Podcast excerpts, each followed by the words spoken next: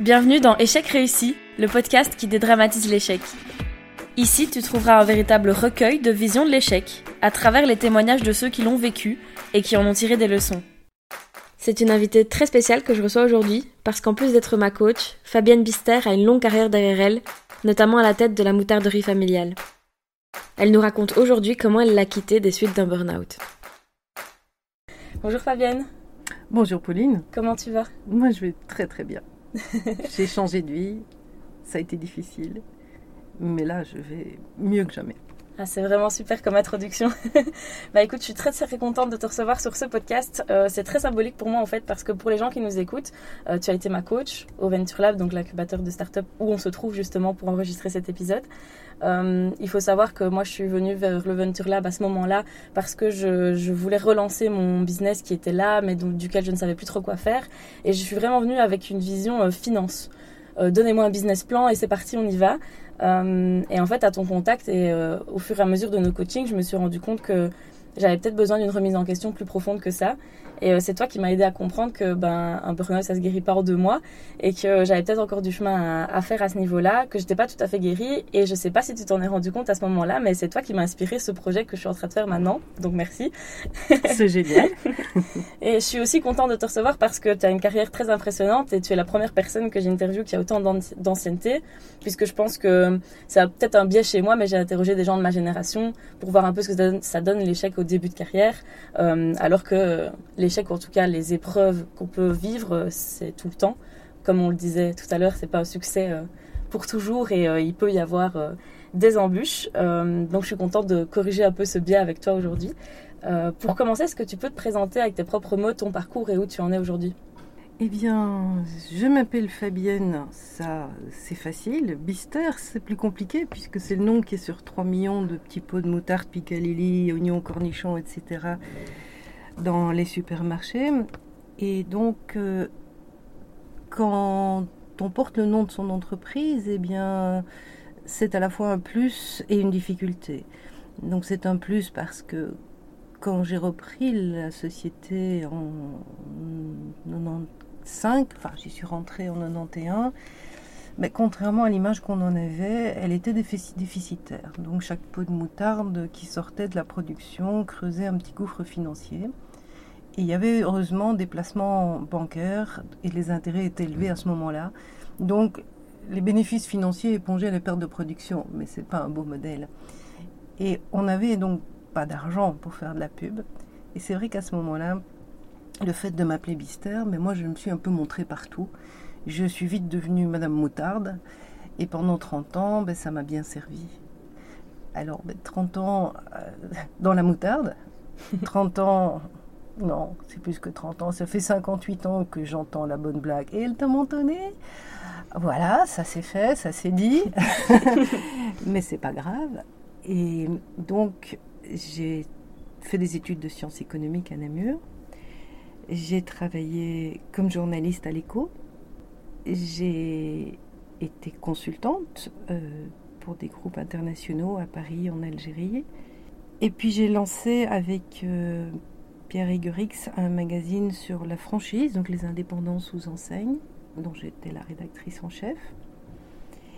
Et voilà, un moment dans ma vie, deux personnes importantes, Henri Mesdac, le patron de la chaîne Mesdac et président de la Fédération belge de franchise, d'une part, et un de mes amis, euh, directeur de la société de conseil à Paris où j'avais travaillé, m'ont dit Ouh, attention, ça fait 2-3 ans que les bilans de ton père sont moins bons.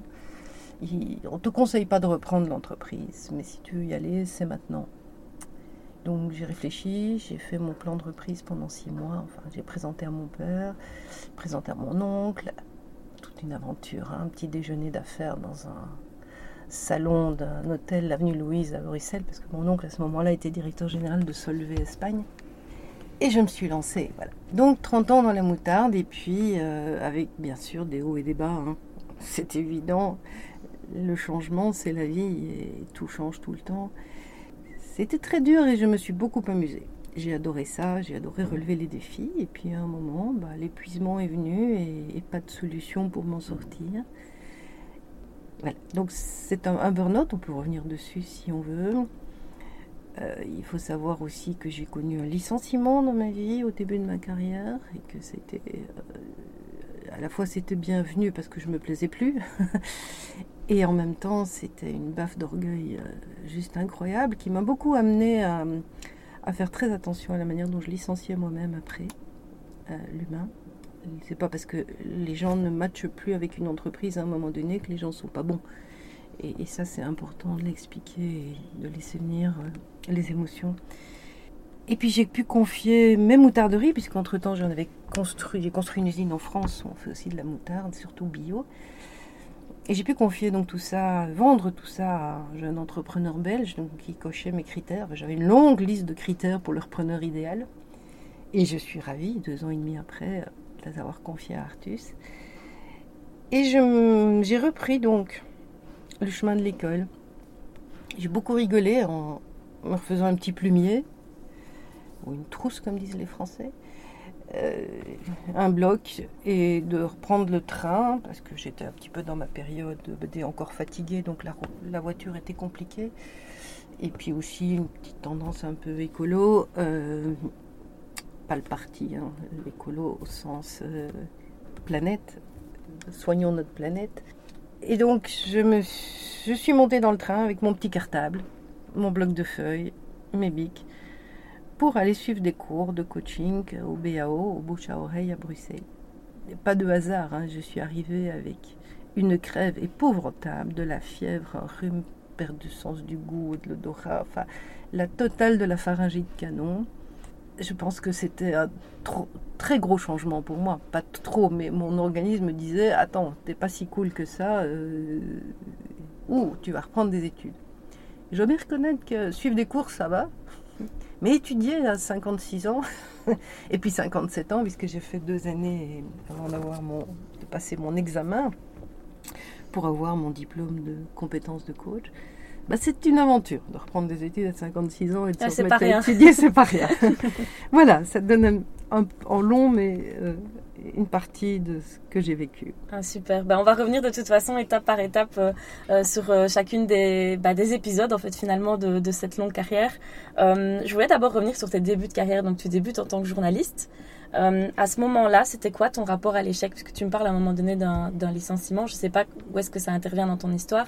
Euh, est-ce que c'était ça euh, ton premier contact avec l'échec? Ou bien tu avais déjà un, rapport particulier quand tu étais plus jeune? Est-ce que tu étais du type perfectionniste par exemple.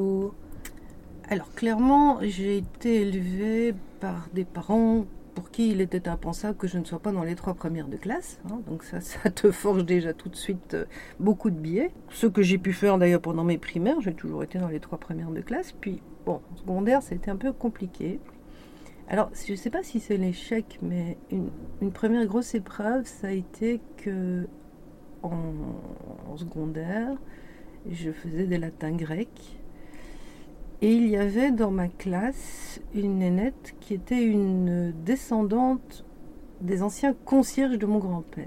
Et donc là, on s'est retrouvé dans une lutte de classe qui pour moi me dépassait complètement parce que euh, je suis la petite dernière, le bébé Ogino pas voulu, ou le bébé né d'un petit coup de passion. Euh, et Bien sûr, j'ai été élevée autrement que mon frère et ma sœur, mais j'étais pas spécialement gâtée. Je n'avais pas beaucoup de cadeaux, de machin, voilà. Et puis, bon, la réalité de ce qu'on vit dans une famille n'est pas toujours l'idée de ce qu'on peut faire à l'extérieur.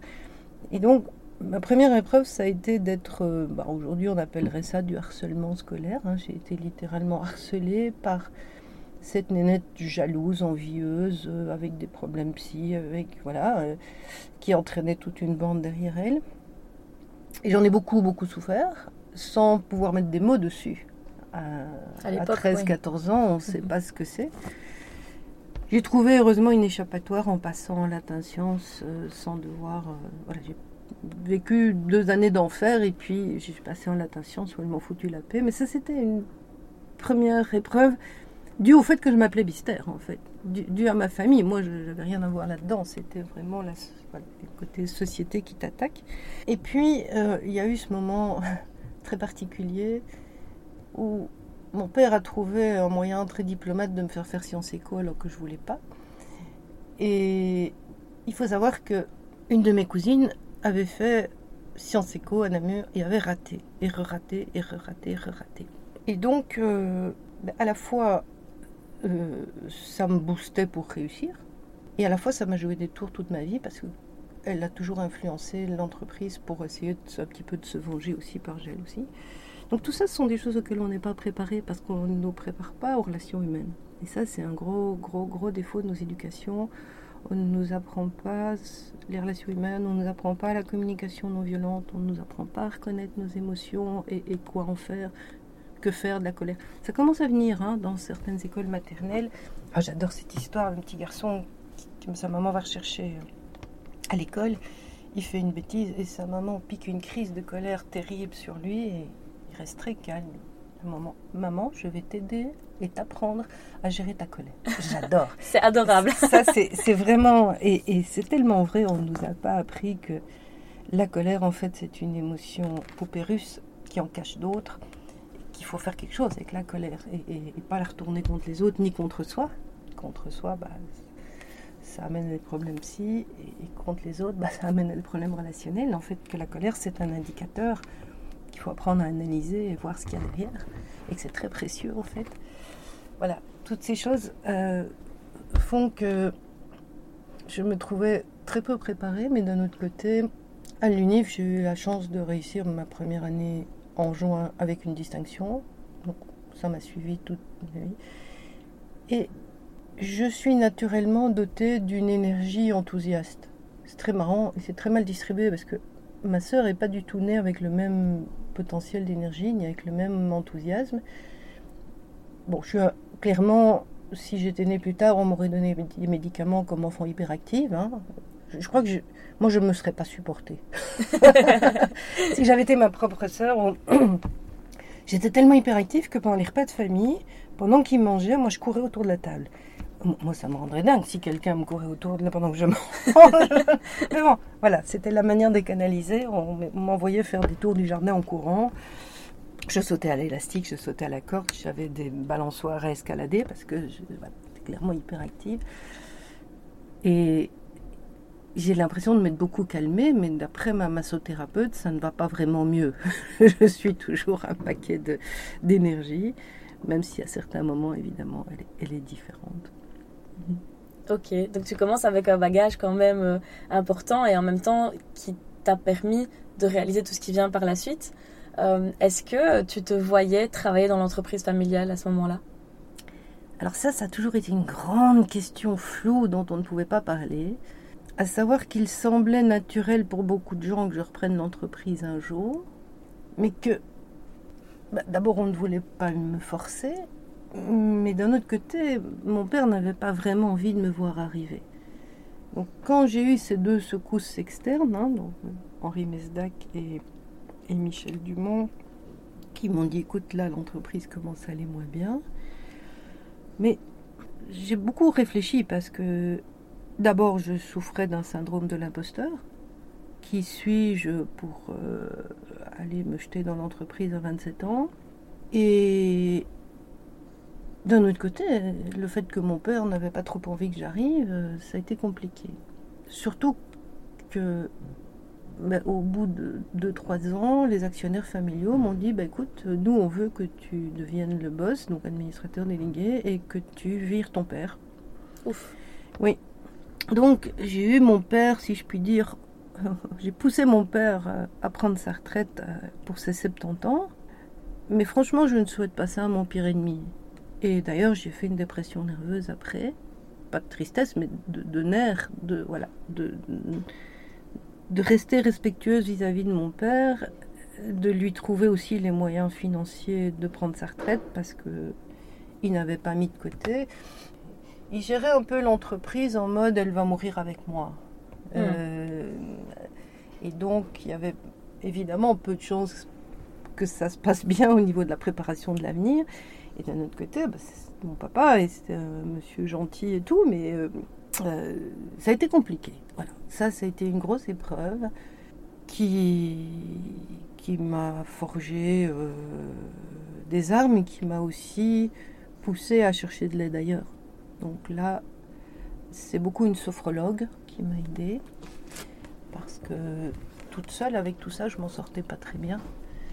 Et donc j'ai découvert, découvert le, le, pendant de l'hyperactivité, qui est que quand on coule, ben on coule, euh, on sombre fort. Et donc j'étais non seulement euh, en dépression nerveuse, donc encore une fois c'était bien les nerfs qui lâchaient, mais c'est chimique. C'est vraiment, euh, voilà, c'est pas un truc où on peut juste se dire, allez donne-toi un coup de pied au cul, parce que clairement je suis tout à fait capable de me les donner, mais là, donc petite médication pas trop violente, parce que je réagis très très fort à tous les médicaments, donc moi il m'en faut pas trop.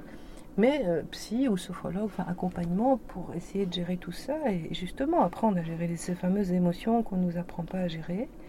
Surtout, je ne fais pas dans le détail. Hein. Moi, quand je fais une dépression, j'ai des tendances suicidaires, donc euh, heureusement, j'ai assez de bon sens pour pas y passer. Mais, mais, mais, mais quand voilà, c'est toujours le balancier. Hein. Quand mhm. on a énormément d'énergie dans la vie, et tu connais ça. C'est très intense, oui. Quand on mhm. plonge, on plonge bas aussi, donc ça c'était une vie. Donc ça c'était un très formateur aussi. De et donc au total, j'ai fait trois dépressions dans ma vie, ce que peu de gens savent évidemment. Mhm. Or, j'ai constaté un truc qui est très important, c'est que si tu vas pas bien, en quelques semaines et en quelques mois, tu as plusieurs membres de ton personnel qui vont pas bien. Et quand j'ai fait cette dépression-là, ben, au bout de trois mois, j'ai deux, trois ouvrières qui allaient pas bien, et au bout de six mois, j'en avais qui étaient en dépression nerveuse. En fait, pas mal de membres du personnel fonctionnent un peu comme des éponges inconscientes, elles absorbent les énergies du patron, ou du boss, ou du leader, ou du. Voilà. Et ben, quand tu es en énergie haute, enthousiaste et hop hop hop on y va, ça c'était mon surnom, hop hop hop on y va, c'était une de mes déléguées syndicales qui m'avait appelé hop hop hop on y va. euh, et là tout le monde suit. Ben, tout le monde suit. Et dès que tu vas pas bien, même si tu le caches, euh, ben, ça se sent. Et donc j'ai appris à, à, expliquer aussi à mes collaborateurs. Être transparente aussi sur quelque chose de difficile. Voilà. À un moment, euh, j'ai eu une rupture sentimentale très difficile et je pleurais plusieurs fois par jour. Mais c'était un moment où vraiment au niveau du boulot on avait besoin de moi, donc je suis arrivée, j'ai expliqué, j'ai écouté, vous, vous inquiétez pas, ça n'a rien à voir avec vous, ça n'a rien à voir avec l'entreprise, parce que tout de suite, et ça c'est un grand message, les gens, ils prennent les choses pour eux. Souvent on a l'impression que quelqu'un fait quelque chose pour vous faire du mal. Ou Mais non, en fait, les gens, ils font les choses pour eux. Tout le monde fait quelque chose avec une intention positive pour soi. Et donc, prendre les choses pour soi est une erreur parce que, en fait, la personne, ben, elle vit quelque chose qu'on ne connaît pas forcément et qui n'a pas grand-chose à voir avec euh, moi. Ben, en fait, les autres sont un miroir et quand on réagit, ça dit beaucoup plus de nous que de la personne. Exact, mhm. tout à fait, tout à fait. Et, et donc, pouvoir expliquer à mes collaborateurs que j'ai un coup de mou, ça va passer, ok, je, je, me renferme dans les toilettes pour pleurer de temps en temps, mais c'est dû à ma rupture sentimentale et que ça n'a rien à voir avec le boulot, rien à voir avec eux et que l'entreprise va bien et que je vais aller bien dans quelques semaines, eh ben c'est essentiel.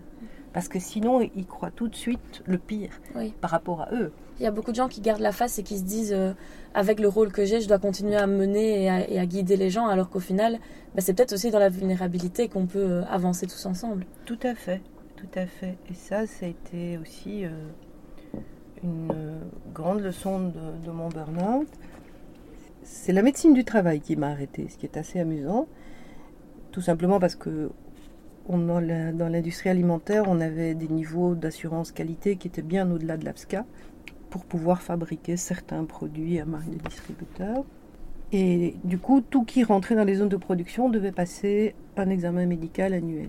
Donc, tous les ans, je passais dans la petite caravane avec le sol en, en plastique là, faire pipi dans un petit pot, mettre les écouteurs pour voir si j'entendais, mettre les mains à terre pour voir si j'avais encore de la souplesse, me faire taper sur les genoux avec un marteau, je déteste ça parce que mes genoux sont vieux et en mauvais état. Ça donne des flashbacks de l'enfance tout ça. Ah, complètement, vraiment, c'était amusant. Mais voilà, euh, août 2018, je passe comme toujours la dernière, comme ça la médecin ne doit pas venir dans les bureaux après me faire un petit topo et me dit bah voilà, euh, dans l'ensemble, tout le monde va bien. Alors, pour faire court, une de mes collaboratrices était décédée et ça avait été pour moi un déclencheur important parce qu'elle n'avait que 50 plus que moi. Et Elle me dit, bah, il y a deux, trois personnes qui sont assez marquées par le décès d'Elia. Mais bon, ça va. Franchement, dans l'ensemble, tout le monde va bien. Il n'y a qu'une personne ici qui ne va pas bien du tout. C'est vous. Ouf. Et si vous n'étiez pas le patron, je vous mets quatre mois d'arrêt maladie totale. Et je vous interdis de reprendre le volant de votre voiture. Elle me la montre parce qu'on la voit par la, fenêtre de, de, la caravane, du camion. Et je vous interdis de reprendre le volant de votre voiture pour rentrer chez vous ce soir. Et toi, tu t'en rendais compte? Alors évidemment, tu te rends compte que tu vas pas bien. Mais tu sais pas à quel point tu vas pas bien. Parce que tu n'as plus de repères et surtout parce que tu as, as l'impression qu'il n'y a pas de solution. Tu as l'impression que, que tu que, as tout fait et, que tu trouves pas la solution, tu trouves pas le remplaçant, tu ne parviens pas à déléguer suffisamment pour te reposer et que depuis huit mois, ben, chaque mois, il y a une grosse emmerde qui te tombe dessus et, que c'est tellement injuste. Voilà, ça c'est vraiment comme ça que je l'ai vécu. Par contre, ben, ce que j'ai fait, c'est j'ai rassemblé mes quelques employés. On a tous décidé de rien dire aux ouvriers.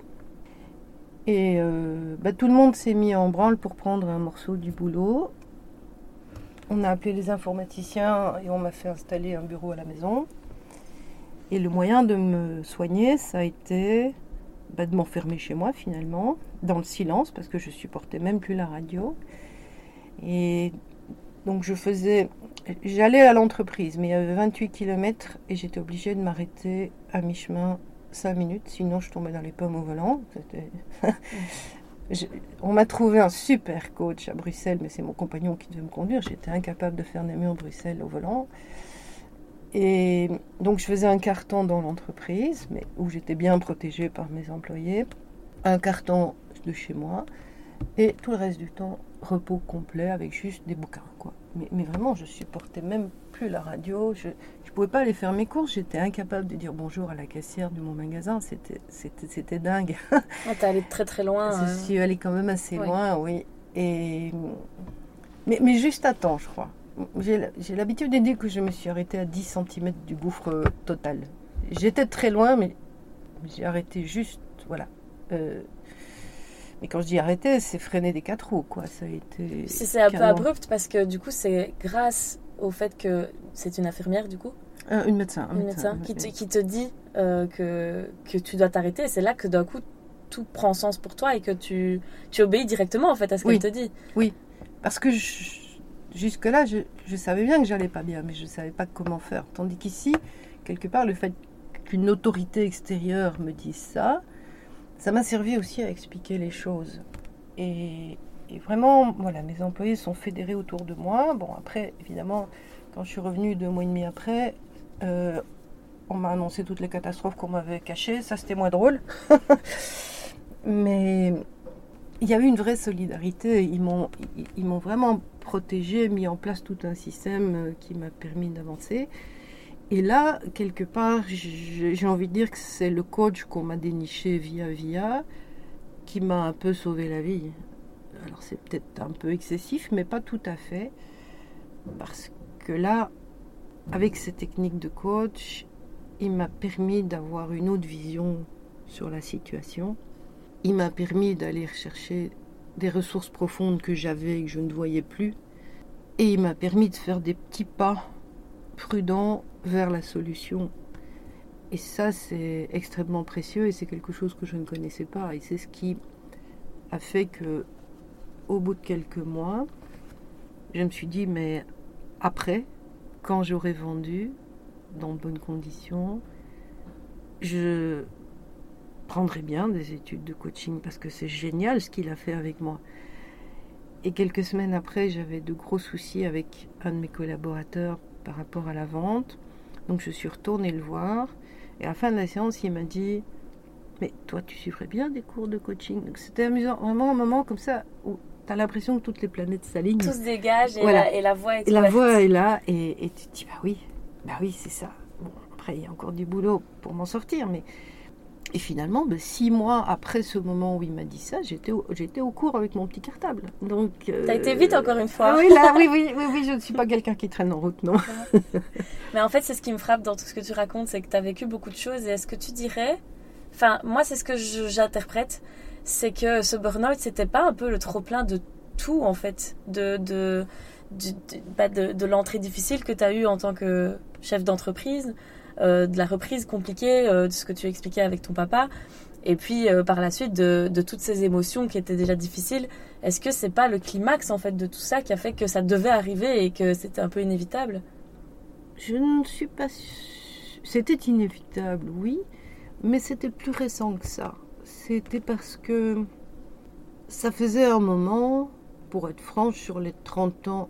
Alors, j'ai passé 30 ans dans la moutarderie je me suis amusée comme une dingue pendant dix ans parce qu'il y avait des défis colossaux. Il n'y avait que des montagnes à escalader dans tous les domaines, mais tous. Les machines, la gestion du personnel, les clients, les fournisseurs, les produits, tout. Il y avait des trucs à faire partout.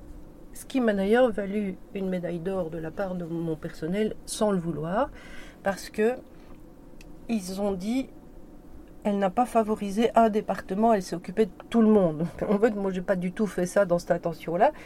Je suis très contente du résultat, mais j'ai fait ça parce que vraiment tous les départements de l'entreprise avaient besoin, avaient besoin qu'on y arrive avec de l'énergie, qu'on y travaille. Et, donc j'étais très très contente que ça soit interprété comme comme une question d'équité et d'équilibre entre les départements. Mais non, non, il y en avait besoin partout.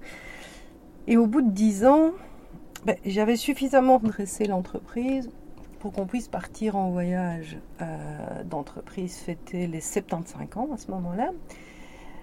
Et, puis je manquais de nouveaux défis. Je n'aime pas trop la routine. Hein.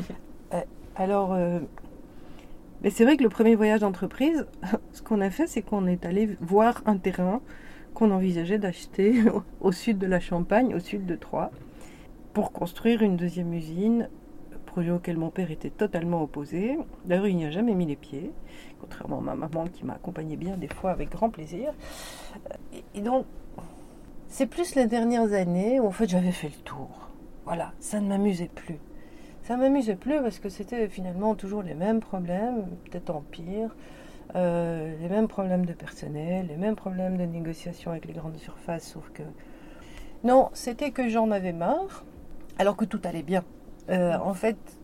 C'est un paradoxe. Et alors, ben, les gens comprenaient pas pourquoi moi je voulais m'en aller alors que ça allait bien. Mais justement, moi ça allait bien, donc j'avais envie de relever d'autres défis. J'avais au moins 8 autres projets professionnels depuis 10 ans. Et oui, depuis mes 45 ans, moi j'ai essayé de m'en aller.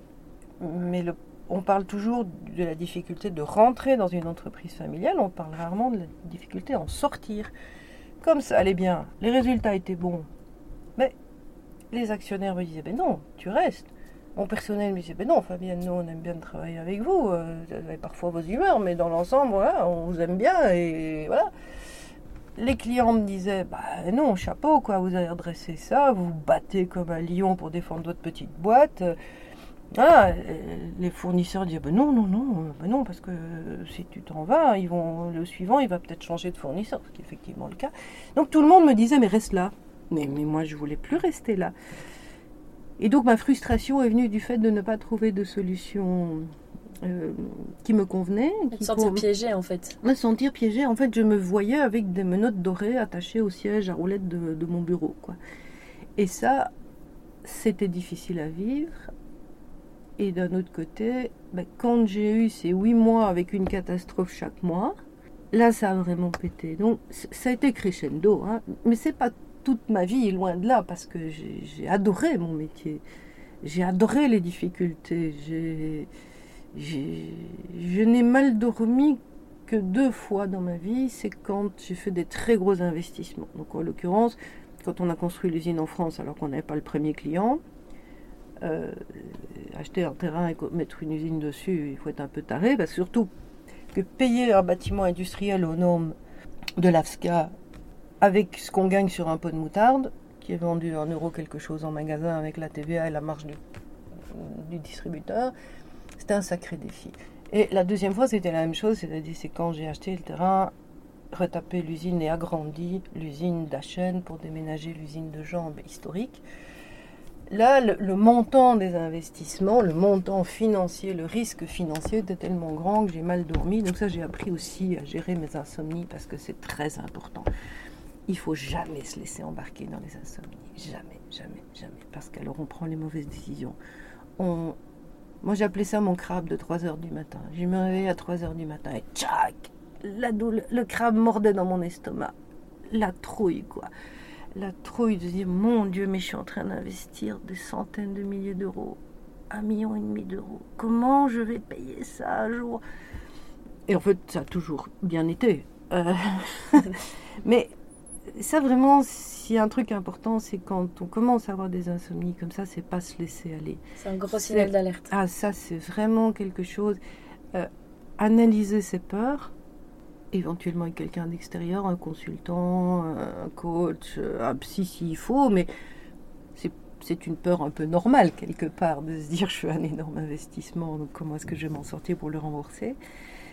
Euh, Mais surtout pas se laisser embarquer dans, dans ces insomnies parce que le corps s'habitue et on ne peut pas être un patron performant en se réveillant deux, trois fois toutes les nuits avec la boule au ventre. C'est impossible. Donc là, il ne faut pas hésiter. Et j'ai eu la chance de partager ça. À ce moment-là, euh, je faisais partie du comité PME de la FEB et je covoiturais avec d'autres chefs d'entreprise pour pas aller se jeter avec trop de voitures dans les embouteillages de Bruxelles. Et j'ai eu la chance de partager ça avec un autre chef d'entreprise qui, à peu près chaque fois au même moment, lui faisait un investissement du double du montant. Et on vivait les mêmes choses, quoi. Mais le gars, il, il laissait rien transparaître. Et J'allais dire, est-ce que c'est pas difficile d'en parler entre chefs d'entreprise justement On n'a pas ce côté, euh, on veut garder la face devant les collègues, quoi. Mais dans le huis clos d'une voiture, ça marche. Ça marche. Ça marche.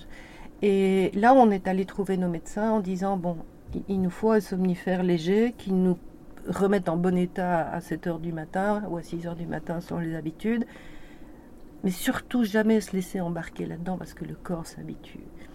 Et, donc c'est pas bon, parce qu'on a besoin d'avoir les idées claires. Et quand on est fatigué, on ne prend pas les bonnes décisions, ou, en tout cas la probabilité de se tromper augmente. quoi. C'est surtout ça. Mhm. Et la décision de vendre, elle intervient quand alors à ce moment-là? Eh bien, euh, alors, il y a deux choses. Ça faisait dix ans que j'avais mandat de mon conseil d'administration d'examiner les propositions. On a toujours eu des propositions d'achat. Ben, on les mettait au panier et ça faisait, oui, bah, depuis mes 45 ans, hein, depuis le moment où je me dit, bon, euh, moi euh, j'ai bien dressé la boîte et il n'y a pas vraiment de successeur dans la famille. Bah, mon oncle et ma cousine, qui étaient mon conseil d'administration, m'ont dit, bah écoute, quand tu vois un acheteur, euh, discute avec lui du moment que ça... Et donc j'avais eu déjà deux étapes plus ou moins secrètes de négociation en disant. Mais dans les deux cas, je m'étais dit, oula, euh, non. D'ailleurs, le premier, c'est pas compliqué. Quand on a fait une réunion avec tout le personnel, il a attendu les gens parce que les gens sont jamais venus. Donc là, c'était quand même un signal important qui, heureusement. pas trop d'adhésion, quoi. Ah, heureusement, il est arrivé tôt. Le gars était dans les parages que depuis 3-4 mois. Donc là, j'ai arrêté tout à fait. Et puis l'autre négociation, ils n'ont même pas su, mais c'était clairement un des acheteurs potentiels, mais c'était une, boîte cotée en bourse. Et, et, là, j'étais, je, ne, au bout de six mois, je me disais, mon Dieu, comment je vais faire pour leur dire que non? Sans me froisser avec eux, parce qu'il y avait dans cette entreprise, dans enfin, il y avait plein de filiales, dont certaines qui étaient clientes chez moi, donc et heureusement, ils m'ont appelé en disant Oh, mais écoute, Famille, on ne met pas ton projet en priorité parce qu'on a trouvé un bâtiment qui nous convient très bien là. Donc, pour le moment, l'investissement, etc. Sauvé. voilà. Et, et, finalement, donc là, c'était le moment où j'étais en plein burn-out. Donc, c'est très compliqué de vendre à ce moment-là. Ça, c'est un conseil. Ne n'attendez pas d'être en mauvaise santé pour envisager vraiment la vente.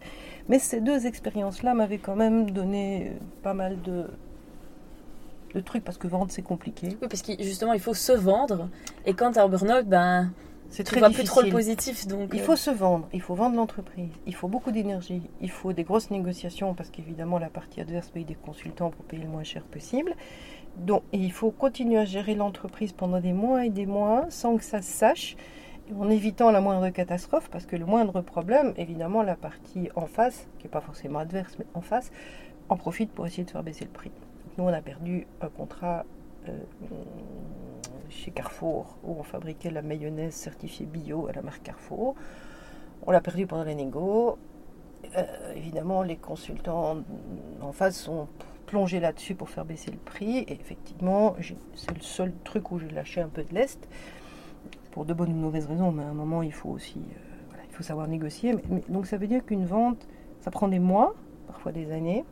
Il faut faire tourner la boîte dans le plus grand secret, en livrant des milliers d'informations, parce qu'il y a la data room, donc il faut livrer beaucoup, beaucoup d'infos. Euh, il faut négocier tout le temps. Donc si on n'est pas en bonne santé, ben, c'est compliqué. Et, donc il faut toujours beaucoup mieux vendre quand on va bien. Et ce que j'ai fait de très précieux, et ça c'est le coaching qui m'a aidé. Bon, le coaching m'a aidé à l'idée de vendre mon nom. Hein, parce que quand même je m'appelle Bister ça fait partie de mes questions Bister. Parce que tu m'en avais parlé pendant le coaching, tu m'avais dit imagine vendre ton nom, c'est quand même quelque chose d'intense quoi. C'est intense. Et surtout j'ai été très étonnée du fait que la quasi-totalité de mes actionnaires ont adhéré à la vente immédiatement, alors qu'elles vendaient leur nom aussi. Euh, je crois que tout le monde voyait que j'allais pas bien. C'est peut-être moi qui le voyais le moins. Et, donc il y avait un soulagement, je pense, assez humain. Euh, un soulagement de la plupart de mes actionnaires pour dire bon, ben, il faut que tu vendes parce que tu vas pas bien. Et, donc pour toi. Après, ben, j'ai, comme toujours, mis tout ce qui me restait d'énergie pour que cette vente se passe bien. Donc forcément, il y en a qui ont eu de bonnes surprises, dont mon ex-mari d'ailleurs, qui, avait, lors du divorce, voulu rester actionnaire d'usine en France. Et quand il a vu ce qu'il allait toucher, eh, il y a eu un, grand blanc. Il m'appelait de sa voiture, j'étais dans ma voiture, il y a eu un grand blanc. Ça a été Ah, mais alors tu vas m'aider à placer cet argent. Oh, oh, oh, on est divorcé, quand même pas exagéré. mais après, ce que je demandais était raisonnable aussi. Hein. Donc, forcément, le fait d'avoir eu quelques expériences de, vente avant, je savais ce que je voulais, je savais où je voulais aller, je savais aussi où ne pas mettre la barre trop haut. Mais voilà. Et encore une fois, je vendais des entreprises qui allaient bien et où, plus en France, l'immeuble était entièrement payé. Donc, il y avait aussi tout l'immobilier qui faisait partie de la négo. Donc, ça, en termes de valorisation, c'est super compliqué. Mais ce que j'ai fait, j'ai fait une double liste de critères. Les critères auxquels devait répondre l'entreprise et les critères auxquels devait répondre la personne qui allait s'occuper de mes entreprises et de mon personnel. Pas forcément le boss, mais la personne qui allait s'en occuper. Donc l'entreprise, bah, c'était une vision stratégique, c'était des relations humaines correctes, c'était euh, une situation financière saine, c'était au niveau de l'IT. Enfin, vraiment, j'avais toute ma liste de critères euh, pour avoir une entreprise qui me semblait respectable. Et puis il y avait l'humain. Euh, à côté de ça, j'ai mis 40 entreprises qui pouvaient reprendre potentiellement et ça a été très vite parce que ma liste de critères perso a fait que j'ai très vite éliminé 35 des 40 entreprises. Et ça, c'est bien d'avoir des critères objectifs. Et puis, bah, dans les personnes qui pouvaient s'occuper de, mes sociétés, bah, il y a une personne que j'aimais beaucoup, mais qui était déjà totalement dépassée par sa propre compagnie je parle en québécois, sa propre entreprise. Et donc, bah, clairement, il n'allait pas avoir ma, priorité, parce que comment il allait s'occuper de mes deux usines s'il s'en sortait déjà pas avec la sienne, quoi. Ou certaines, ou euh, la génération d'au-dessus était encore trop présente, euh, ou, voilà, ou des choses comme ça. Tout ça a fait partie du processus, et finalement, bah, c'est quand même mon nom qui faisait que, que ça valait tout ça. Et aujourd'hui, donc j'ai vendu depuis deux ans et demi, on continue toujours à m'appeler Madame Moutarde et à me demander des nouvelles du marché des graines. Et euh, c'est fou, c'est fou. et c'est dingue, je pense que ça énerve un peu mon compagnon de temps en temps. Donc encore une fois, deux ans et demi que j'ai plus rien à voir avec l'entreprise. Et on, arrive quelque part dans un cocktail et les gens me disent Ah oui, j'ai vu euh, les reportages, il y a manque des graines, et alors comment ça se passe chez Bistet Mais je ne sais pas. en fait, si, je sais un tout petit peu quand même, mais Je n'ai plus rien à voir avec l'entreprise. Et il est vrai qu'à un moment donné, pour faire connaître l'entreprise, j'ai fait connaître Fabienne. Et donc Fabienne était un instrument de marketing. Et à un moment, les gens faisaient plus trop la différence entre l'entreprise et moi. Et toi, tu as dû les dissocier à ce moment-là Voilà. Même pour toi, à titre personnel, redevenir Fabienne Oui. Et ça, ça c'était un peu compliqué aussi parce que mais bon, je ne sais pas si c'est important pour ton public aujourd'hui. euh, je, je, fais partie d'un club de gens qui ont vendu leur entreprise. Et je me rends compte que moi, je m'en sors extrêmement bien et que j'étais bien préparée. Mais il y en a beaucoup qui, en fait, ont, ont vendu euh, des entreprises beaucoup plus grosses que les miennes, donc qui se retrouvent tout à coup assis sur, sur beaucoup d'argent. Mais à la signature, on leur a repris les clés. Et ils se sont rendus compte qu'ils ne s'étaient pas du tout préparés. C'est comme la retraite, ça se prépare à la retraite. D'un point de vue identité, on, perd une partie de soi. Exact. Mais, mais vraiment, on a un problème d'identité. Mais tu vois, dans la pyramide de Maslow, avec les besoins, il y a aussi le, le sentiment d'appartenance à un groupe. Si 90% de tes amis sont des amis professionnels, bah, ils vont disparaître. Euh, si les clubs dont tu fais partie sont des clubs de boulot, ben, tu n'as plus d'appartenance à des groupes. Ah, tu quittes un écosystème. Oui, mais c'est très perturbant. Et nous avons un vrai problème identitaire. Euh, c'est clair. Alors, plus ou moins poussé, hein, plus ou moins bien vécu ou mal vécu. Et, c'est vrai que quand tu es entrepreneur, mais ben, tu es un peu assimilé à ton entreprise. Bien sûr. Et ça, c'est un moment que tu as bien connu où il faut se refaire une forme d'identité. Bah, tu me posais la question de est-ce que c'est pertinent pour mon public? Et je trouve que oui parce que toute proportion gardée, en fait, on vit tous un peu les mêmes émotions quand on traverse tout ça. Après, euh, toi, c'était après 30 ans de carrière et c'était euh, extrêmement symbolique aussi. Euh, mais il y a plein de choses que tu dis dans lesquelles je me reconnais. Tu parles d'identité. Oui, quand on est entrepreneur, en plus aujourd'hui, qu'on a un peu ce côté bah, buzz, en fait, soudain, on est partout, on nous met sur des plateaux de télé tout le monde nous connaît pour ce qu'on fait. Et puis soudain, c'est fini. Bah, il faut se reconstruire soi et puis être capable de dire à tout le monde comme tu disais, ben moi je n'ai plus rien à voir avec ça en fait. Et, euh, et ça, c'est un processus qui est compliqué. Et je pense que ça parlera aux personnes qui nous écoutent parce que euh, tu l'as vécu en exacerbé. Mais euh, moi aussi, je me réveille à 3 h du matin avec le fameux crabe et tout ça, c'est des sensations. Je pense que quand on vit un burn-out, on le, on le ressent aussi.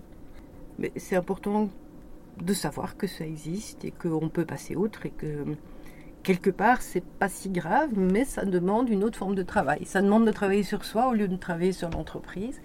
et on n'est pas vraiment habitué à ça. Et pourtant, c'est tellement riche euh, de faire du développement personnel, de commencer par lire euh, un truc simple comme euh, Laurent Gounel, L'homme qui voulait être heureux.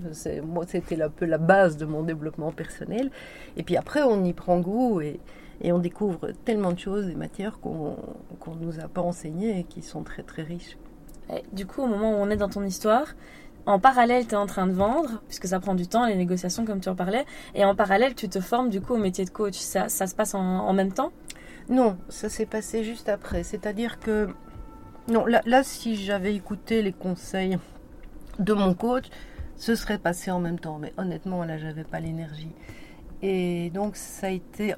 Par contre, c'est vrai que, comme je savais où je voulais aller, et que j'étais sûr de vouloir partir et que mon filtre des 40 entreprises faisait que j'avais quand même une forte probabilité de négocier avec la bonne personne, les négociations étaient très vite. En fait, en six mois, ça a été bouclé. Donc c'est très rare. Souvent, c'est question de deux ans, enfin un an et demi, deux ans. Après, ce qui s'est passé n'était pas de mon ressort, c'était euh, que lui a fait de l'optimisation fiscale en créant une holding. Tout ça a pris des semaines qui ont fait qu'on a signé en décembre alors que c'était prévu en octobre. Comme c'était prévu en octobre, je m'étais inscrite à mes cours en janvier de l'année suivante, donc en janvier 2020. Euh, voilà. Et on avait réduit mon accompagnement. Donc je devais rester dans l'entreprise au début pendant six mois, puis six mois à mi-temps, puis finalement il m'a dit trois mois à mi-temps, et puis un tarif horaire s'il avait besoin de moi. Ce qui était assez amusant du coup, c'est que comme on a signé le 13 décembre, ben, mes trois mois d'accompagnement se terminaient le 13 mars 2020, donc le jour du confinement. Et moi qui me demandais vraiment comment j'allais vivre à un autre rythme que celui auquel j'étais habituée, mais ben, j'étais très épatée par la solidarité. La moitié de la Belgique s'est arrêtée le même jour que moi. J'ai trouvé ça génial. et entre-temps, ben, j'avais commencé les cours en janvier, donc ça c'était plus... Les cours ont commencé en même temps que, que l'accompagnement que je faisais, qui en janvier était encore assez costaud. Mais euh, donc ça, c'était point trop non faux et habitué à me remettre dans la petite roue de hamster qui tourne trop vite. Pendant le confinement, je me suis lancé plein, plein de nouveaux projets parce que je me disais chouette, j'ai le temps et tout. Et j'ai replongé un peu dans le burn-out en, en juin et j'ai replongé en septembre. Alors moi, mon indicateur, il était assez simple. C'est à un moment, mon téléphone sonne, je le regarde sonner, je regarde sur l'écran qui c'est, et je me mets à pleurer. Et je dis, je suis incapable de parler à cette personne. Mais ça, c'est mon indicateur que je suis trop loin.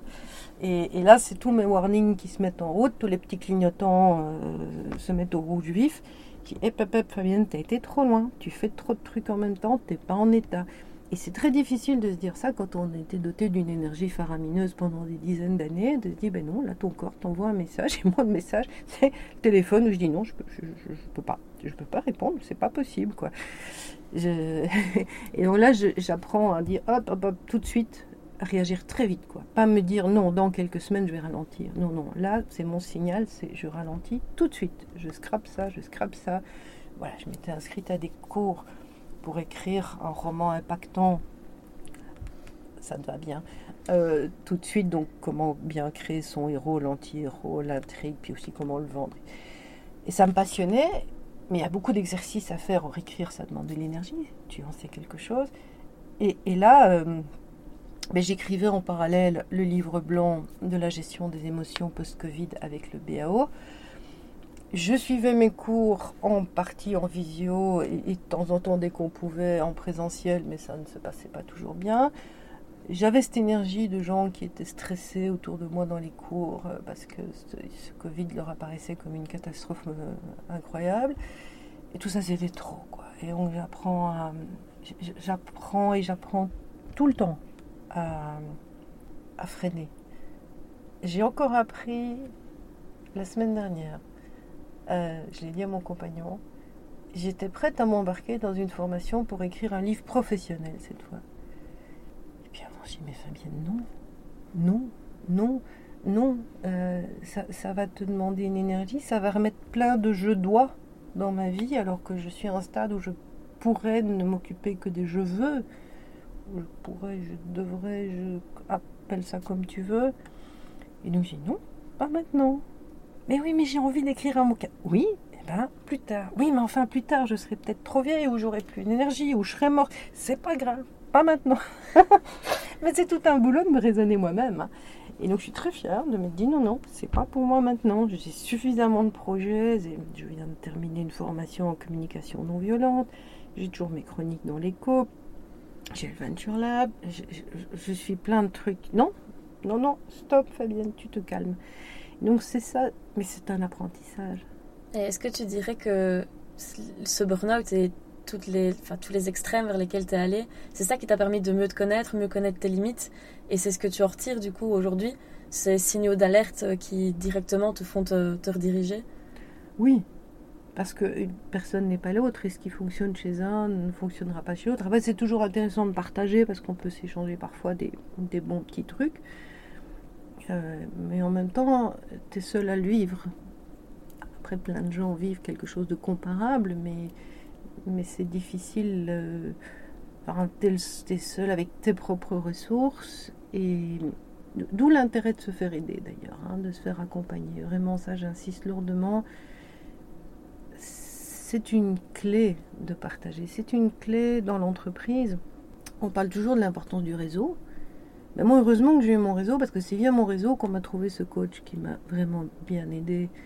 Euh, je dis qui m'a sauvé la vie, parce que j'étais dans un état épouvantable.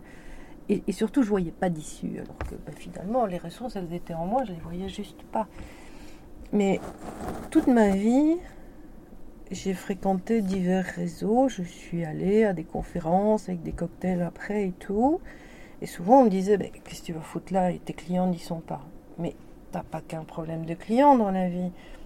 Tu as mille problèmes dans ton entreprise. Parfois, c'est un problème de comptabilité, parfois, c'est un problème de fournisseur, parfois, c'est un problème de machine, parfois, c'est un problème d'informatique. Et tu parles à quelqu'un qui n'a rien à voir avec tout ça, mais qui connaît quelqu'un, qui connaît quelqu'un. Tout le monde a son réseau et les gens sont à plus de 90% très contents d'aider. Et ça, on s'en rend pas compte. On nous a appris le monde des affaires, c'est une jungle. Bah non, je n'ai pas vraiment vu la jungle. Oui, il faut effectivement se former à la vente et à la négociation, encore deux domaines où on n'a pas assez de cours avec les relations humaines, c'est dans le même topo. Mais c'est pas une jungle, moi, je je pense pas qu'on s'en sort en pensant que le monde est une jungle. Non, la plupart des gens sont bienveillants et prêts à donner un coup de main et à mettre leur propre réseau à ta disposition. Mais que ce soit quand ça va bien ou quand ça va pas, j'ai toujours retenu ça. Pendant mes études, j'ai fait mon stage de fin d'études à Paris, dans une boîte qui faisait du management buyout, du leverage management buyout, donc créer une holding pour racheter les parts de l'entreprise, euh, notamment si on est employé au cadre. Et j'avais trois patrons. Et il y en a un qui venait euh, du monde des grandes banques euh, françaises, qui m'a dit un jour, Fabienne, les affaires, ça ne se fait jamais dans son bureau. Et, j'étais un peu estomaquée parce que pour moi, bah, c'est dans son bureau qu'on travaille. Et ça ne m'a jamais quitté. Euh, oui, il y a des choses à faire au bureau, mais le vrai business, les vraies solutions, c'est en partageant, c'est en sortant, c'est en parlant, c'est en écoutant. La vraie clientèle, c'est en écoutant. C'est pas en vendant son business, c'est en écoutant les besoins et parfois même le client ne sait pas que vous avez la solution pour lui, mais c'est en écoutant sa problématique qu'on va pouvoir inventer une solution pour lui. Et, ça, c'est super important. Et donc, dans tous les cas de figure, rester renfermé sur soi, c'est la pire des solutions. Et malheureusement, c'est aussi ce que le burn-out peut provoquer. Au départ, on se sent très seul. Au départ, on se sent très seul et au départ, on a besoin aussi de solitude mhm. et de silence. Euh, mais en même temps, en, parallèle du fait que je me sois enfermée chez moi dans le plus grand silence parce que c'était ce dont j'avais besoin, j'avais ce coach euh, une à deux fois par mois pendant deux heures ou trois heures qui me retournait dans tous les sens, euh, qui m'en faisait voir euh, de toutes les couleurs parce que bon, j'étais pas une cliente facile. J'ai un mental très fort et c'était difficile de de me faire sortir de mon raisonnement. Et c'est pour ça que j'étais contente qu'on m'ait décroché ce coach-là qui normalement ne faisait plus de one-to-one. Il s'occupe de grosses boîtes comme Sodexo ou carrément l'Inami ou, ou, ICB. Enfin voilà, le, coaching personne à personne. Mais, mais il a vraiment bien travaillé avec moi pour me faire rentrer dans mes croyances limitantes l'une derrière l'autre faire émerger chacune de mes ressources l'une derrière l'autre, me faire imaginer des scénarios du pire. Euh, il, m'en a vraiment fait voir de toutes les couleurs. Et, encore, il, il, a dû à un moment passer par des espèces de jeux comme le Tao et des choses comme ça pour arriver à me faire sortir un peu de mon cadre limité et limitant. Parce que pendant 30 ans, j'avais bien fonctionné comme ça et ça avait marché, donc c'est difficile de sortir de ça. Et, pourquoi changer? Voilà. Et on est, on est quand même blindé de croyances limitantes. Et, donc c'est très précieux de, d'aller chercher de l'aide, du contact, mais celui dont on a besoin au moment où on a besoin. C'était pas le moment pour moi d'aller dans des cocktails, euh, c'était juste pas possible. Par contre, je le fais aujourd'hui sous forme de conférences assez régulièrement où je raconte ce jour où le monde m'est tombé sur la tête, c'est-à-dire le jour où cette médecin m'a dit ça, et, tout ce que ça a de positif aussi. Et, puis c'est bien de montrer aussi que personne n'est invincible et que je donne l'image de quelqu'un qui a tout réussi et quelque part j'ai tout réussi, mais que ça ne s'est pas passé sans sans affre, sans événement, sans catastrophe. Je voulais revenir du coup sur ton parcours.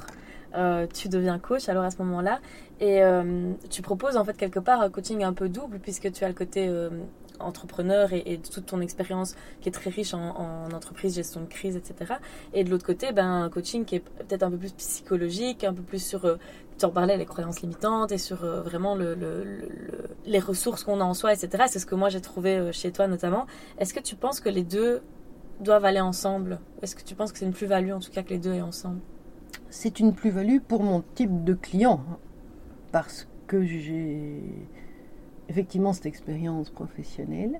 J'ai dû faire valider ce système par mon école, parce que c'est pas courant, dans la mesure où il y a une partie de mon boulot où finalement je suis consultante en gestion, et un consultant, ça peut donner des conseils. Dans l'autre partie, je suis coach de vie professionnelle, donc on va bloquer aussi sur j'ai peur, j'ai le syndrome de l'imposteur, euh, j'ai la trouille de ne pas gagner assez de sous, etc. Et là, je suis en coach de vie, et en coach de vie, on ne peut jamais donner de conseils. Donc ça a été validé dans la mesure où j'explique clairement quand je tourne ma casquette. C'est vrai, pour l'avoir vécu, c'est vrai que tu dis exactement ça. Bon, là, on change de casquette. voilà. Parce que c'est. Voilà, au coaching, on ne peut pas donner de conseils. le but du coaching, c'est de poser les bonnes questions à la personne pour qu'elle voit son problème sous un autre angle, ou sa problématique, hein, c'est pas forcément un problème, qu'elle qu'elle repère ses ressources, qu'elle fasse un match des deux et qu'elle soit prête à faire des petits pas progressifs vers son objectif qui été clairement défini, redéfini, redéfini, sans tomber dans sa zone de panique. Donc avancer vers son objectif à petits pas prudents en exploitant ses ressources et en gommant certaines croyances limitantes ou certaines peurs. Ça, c'est le métier de coach. C'est vrai que c'est un concept que tu m'as appris et que j'utilise encore aujourd'hui. Je ne sais plus si c'est toi qui l'appelais comme ça, mais la zone de progression, plutôt que de tomber dans sa zone de risque et les petits pas qui mènent à ça. Et très souvent, quand je me sens dépassée, je me dis quel petit pas est-ce que je pourrais faire pour arriver dans cette zone de progression sans tomber, sans tomber dans la zone de, panique. de panique. c'est ça. Ça, c'est vraiment important. Euh, et, c'est finalement c'est ça le métier de coach quoi. C'est vraiment tout ça. C'est on va retravailler. C'est quoi ton objectif exactement et re exactement et c'est quoi ton objectif positif parce que ton objectif, ne pas manquer d'argent n'est pas un objectif. C'est euh, voilà je, veux gagner autant par mois ou mon objectif c'est faire autant de clients ou c'est proposer tel service. Mais clarifier l'objectif c'est vraiment un des points les plus importants et les plus compliqués du coaching bizarrement. Et puis bah oui voir ce qui bloque. Et encore une fois, je te dis, j'étais une très bonne cliente en termes de croyances limitantes. C'était, juste un enfer. Et, et, puis voilà, trouver les ressources et surtout avancer à faire des petits pas concrets dans la bonne direction, mais très prudemment pour pas. mon slogan d'entrepreneur, ça a toujours été oser, foncer prudemment. Ça peut sembler paradoxal, mais non, les trois mots sont importants. C'est oser à un moment, il faut oser. Foncer, il faut foncer. Mais il faut assurer ses arrières. Foncer à travers tout, sans se préoccuper de respecter la législation, sans faire signer des vrais contrats qui vous arrangent bien. Donc la prudence, c'est important. Mais il y a un moment, il faut oser. Il faut y aller. Parce que personne ne va vous dire Oh, ben prends plein de risques, crée ta boîte, tu vas peut-être échouer. Euh, non, on va vous dire N'y va pas. Et, ça, ben, quand on le sent, il faut y aller. Et je crois que là, l'agnac cher au Venture Lab est important. Quand on a vraiment l'agnac, on le sait, on le sent. Et un autre conseil, ce serait de toujours prendre le niveau de risque qui vous convient. Quand j'ai repris l'entreprise, donc un peu où on me disait si tu veux y aller, c'est tout de suite, mais enfin clairement face à Amora et ça ne te conseille pas d'y aller ce qui m'a servi, je pense, c'est que l'entreprise allait pas bien. Parce que à 27 ans, je me suis dit, bah, si j'échoue, on ne m'en voudra pas trop. Je pourrais montrer que j'étais rentrée dans quelque chose qui allait pas bien. Tu avais déjà préparé ton argumentaire d'échec. exactement.